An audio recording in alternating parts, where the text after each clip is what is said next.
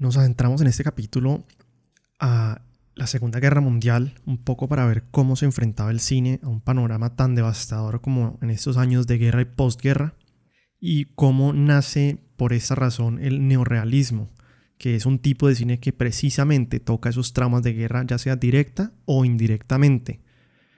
Intentemos ponernos por un momento en los zapatos de quienes vivieron en esta época y especialmente las transiciones que hubo en esta época, por lo menos en lo que al cine se concierne.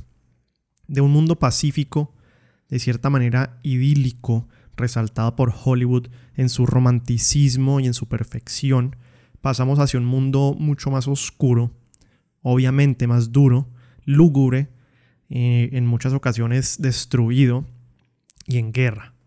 Y ahora, visto esto, veamos una película, por ejemplo, como Rome Open City de 1945 de Roberto Rossellini, que fue filmada en las calles verdaderas.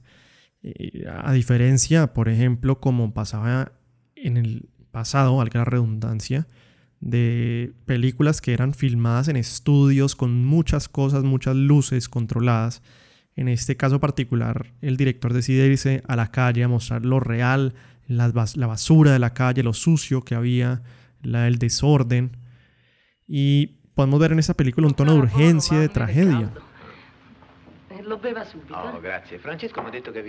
También, por ejemplo, en el 48 con Bicycle Thieves, una escena en particular en donde el padre y el hijo están atravesando una calle y al hijo por poco dos carros lo atropellan. El hijo se queda un poco atrás del papá. El papá pasa primero la calle, el hijo al pasar la calle por poco se salva de ser atropellado. Si nos vamos otra vez a Hollywood, el padre en una escena de esta se hubiera volteado, eh, hubiera estado exaltado, hubiera tal vez regañado al hijo, o le hubiera dicho tal vez cuánto lo amaba, así exaltado de manera dramática. Como dije, porque Hollywood en, épocas pasadas resaltaba ese, esa, ese romanticismo, ese mundo ideal, pues como detrás de un lente de tinte dorado. En el neorealismo italiano nada sucede, es decir, el padre no se da cuenta y sigue caminando. Tal vez en una película de Hollywood, como he dicho, el padre se hubiera volteado a gritarle al hijo que le amaba y que se daría cuenta que de aquí en adelante se estaría fijando mucho más en él. Pero como en vida real, en este caso, el padre está más preocupado y estresado por la pérdida de su bicicleta o el sustento de su familia y otras cosas. Entonces, como seguro pasaría en vida real, no se da cuenta, está en su mente pensando en muchísimas otras cosas y no se da cuenta que el hijo se quedó atrás, no se da cuenta que el hijo casi lo atropelló un carro. Otra película que quiero resaltar, que algunos catalogan como la mejor película de todos los tiempos, que es Citizen Kane, eh, podemos ver algo muy, muy interesante que es un abrupto cambio del pasado donde se utilizaba el lente y la cámara para enfocar de manera muy poco profunda, es decir, se enfatizaban los ojos de los actores, se suavizaban las escenas, como decía, se ve todo como muy romántico y muy idílico, y ahora el enfoque eh, se vuelve de profundidad, es decir, todo está enfocado. El fondo, así como lo principal. Los actores están cerca y lejos y ambos se ven, ambos están en escena.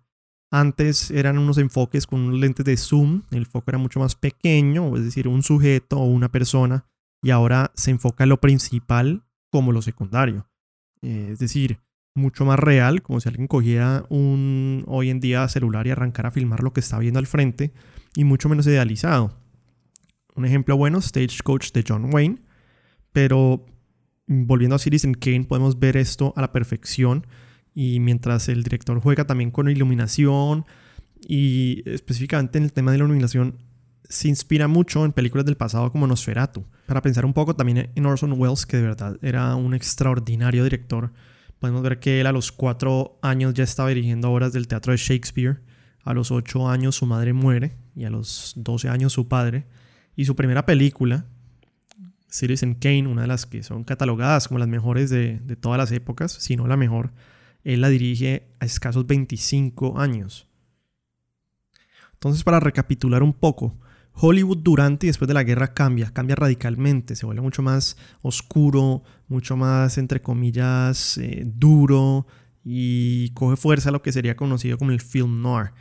Ya no se trata del cine como un arte, como una exploración de la belleza o una exploración del romance, sino que se trata de expresar lo real, lo oscuro, lo triste, lo decrépito, lo usado, lo sucio.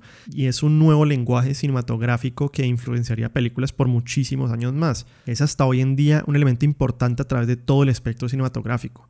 Ejemplos como Blade Runner, especialmente la escena en el palacio con Harrison Ford y la, robot, o LA Confidential, o incluso para irnos un poco a un Hollywood más eh, comercial, de Dark Knight en el 2008, la escena por ejemplo de Batman viendo la ciudad de la oscuridad, una ciudad oscura en sí misma, corrupta moralmente, o también Seven, si no se la han visto, excelente recomendación, excelente película, pero es una película que es entera, es neo-noir, que básicamente es film noir, pero sencillamente es actualizado al presente. Ya veremos más adelante en otros capítulos eh, un poco más de film noir, pero básicamente Seven es eso, es un film noir que se actualiza al presente, se conoce como neo noir.